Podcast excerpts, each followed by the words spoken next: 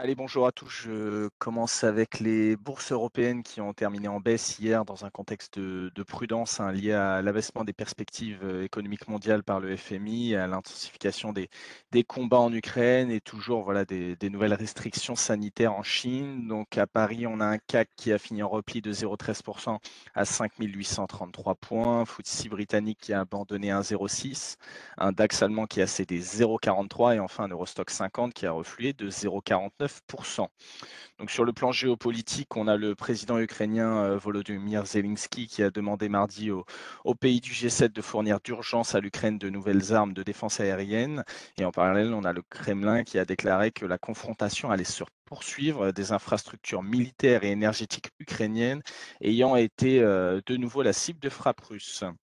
Signe de la nervosité, on avait l'indice mesurant la volatilité aux États-Unis qui était proche d'un sommet de deux semaines, euh, c'est-à-dire au niveau des, des, 33 points, et on avait son équivalent européen qui a fini autour des, des 32 points. Euh, à noter hier qu'on avait le gouverneur de la Banque euh, d'Angleterre qui a laissé entendre que les efforts de stabilisation du marché obligataire britannique cesseraient vendredi, mais de l'autre côté, on a le Financial Times qui, selon eux, la Banque d'Angleterre pourrait étendre son programme d'urgence de 65 milliards au-delà du 14 octobre et reporter son QT.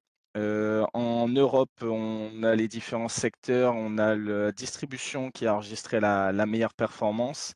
Et de l'autre côté, on a la chimie qui a été plutôt plombée avec les, les résultats de, de, Givaudan. On avait les ressources de base qui ont également souffert, ainsi que l'énergie après les, les renforcements des mesures anti-Covid, notamment en Chine.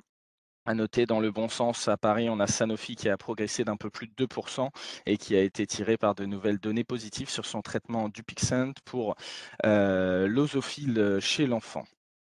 Euh, concernant les États-Unis, on a la bourse de New York qui a fini en ordre dispersé hier avec un marché plutôt volatile avant les chiffres de l'inflation qui arriveront euh, demain et le début de la saison des résultats trimestriels. Donc on a un indice Dow Jones qui a gagné 0,12%, un S&P qui a perdu 0,65 et un Nasdaq qui a reculé d'1,10%.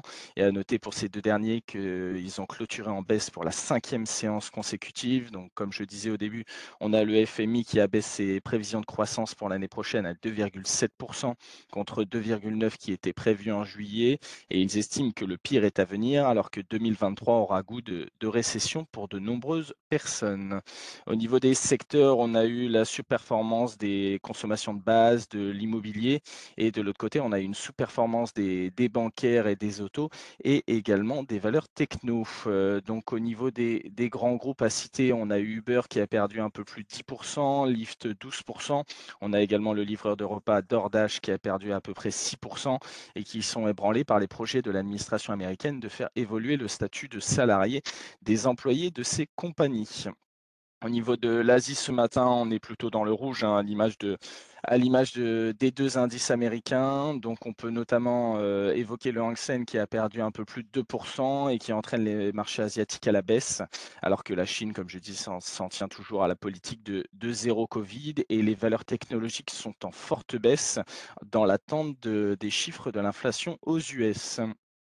Au niveau de la micro sur les large caps, on avait notamment la publication de, de LVMH euh, hier soir. Donc sur le T3, le chiffre d'affaires ressort à 19,8 milliards. Donc c'est une augmentation de, de plus de 27 sur un an. Donc sur le, on est au-dessus du, consensus hein, qu'il attendait autour de, de 18,9. Donc ça fait ressortir une croissance organique de 19%, supérieure au consensus qu'il attendait à 14. Donc sur les neuf premiers mois de l'année, euh, le groupe de Bernard Arnault totalise 56,48 milliards de ventes. Donc c'est en croissance de 28% en données publiées et de 20% en données organiques. Toutes les divisions ont connu une croissance à deux chiffres et qui sont largement supérieures au consensus pour la plupart. Donc il y a eu une solide demande depuis le début de l'année en Europe, aux États-Unis et au Japon. L'Asie et la Chine incluse a connu un pic sur le T3 après un début d'année qui était plus que compliqué et le contexte géopolitique et économique demeure incertain, mais pour autant le, groupe demeure confiant dans la poursuite de sa croissance. Au niveau des autres valeurs large cap, on a sur Total Energy les syndicats d'ESSO, ExxonMobil et Total Energy qui reconduisent la grève. Donc on a 44% des stations en France qui sont en rupture d'au moins un produit. Et on a eu l'annonce de la part du, du, gouvernement qui, voilà, il pourrait mobiliser justement les différents employés. Au niveau de Crédit Suisse, on continue au niveau des déboires. On a une annonce comme quoi la, la valeur bancaire est visée par une enquête aux États-Unis pour déterminer si la banque a aidé des clients américains à cacher des actifs financiers aux autorités. Donc la banque dit coopérer avec les autorités. Pour rappel, il y a huit ans, le Crédit Suisse avait payé 2,6 milliards dans une affaire d'évasion fiscale. Et j'en termine avec BNP qui a annoncé l'acquisition de Cantox, une fintech spécialisée dans la gestion automatisée du risque de change et le prix n'a pas été communiqué. Je laisse la parole à Nantes pour Small. Bonjour, je commence avec Dontnod, chiffre d'affaires OS1 à 3,6 millions d'euros, un produit d'exploitation à 14,9 millions d'euros, soit plus 16%. L'EBIT ressort à 1,9 million, soit une multiplication par 3. Le S1 diffère significativement des attentes avec un rythme de recrutement plus rapide puisque l'effectif euh, s'établit à 308 personnes, soit plus 26%. Et une hausse plus marquée aussi des charges externes qui traduit la montée en puissance des phases de production durant lesquelles la sous-traitance est plus forte. Equinox, le groupe a publié un chiffre d'affaires T3 de 32,8 millions d'euros, soit plus 36% et plus 29% en organique. C'est bien au-dessus des attentes. L'activité qui a encore accéléré au T3 s'élève sur les 9 premiers mois de l'année à 96 millions d'euros, soit plus 28% en publié, plus 23% en organique, soit largement en avance sur l'objectif annuel de croissance organique supérieur à 15%, qui avait déjà été relevé une première fois en fin juillet, et le management vise désormais une croissance organique supérieure à 20%. À noter aussi que GTT a reçu au T3 une commande de 4 nouveaux méthaniers pour le compte d'armateurs asiatiques et américains. Livraison prévue entre le T1 2025 et le T3 2025. Et enfin, je termine avec Mitra qui annonce que deux études précliniques confirment le potentiel de cicatrisation de l'estétrol. Et suite à ces résultats prometteurs, Mitra annonce envisager de lancer un programme clinique au S2 2023. C'est tout pour moi ce matin. Merci Émeric, j'enchaîne avec les taux ce matin. Donc on a un 10 ans, un 10 ans US pardon, qui euh, recule légèrement ce matin et qui se traite autour des, des 3,90 et son équivalent allemand, euh, lui, évolue en, plutôt en hausse autour des, des 2,32. Au niveau du marché d'échange, on a plutôt un dollar qui est stable hein, face aux autres grandes devises alors que la probabilité d'un relèvement des, des taux d'intérêt de 75 points de base le mois prochain aux États-Unis est désormais d'environ 92%. Et on a un euro-dollar ce matin qui euh, qui, se traite autour des, des 0,97 toujours.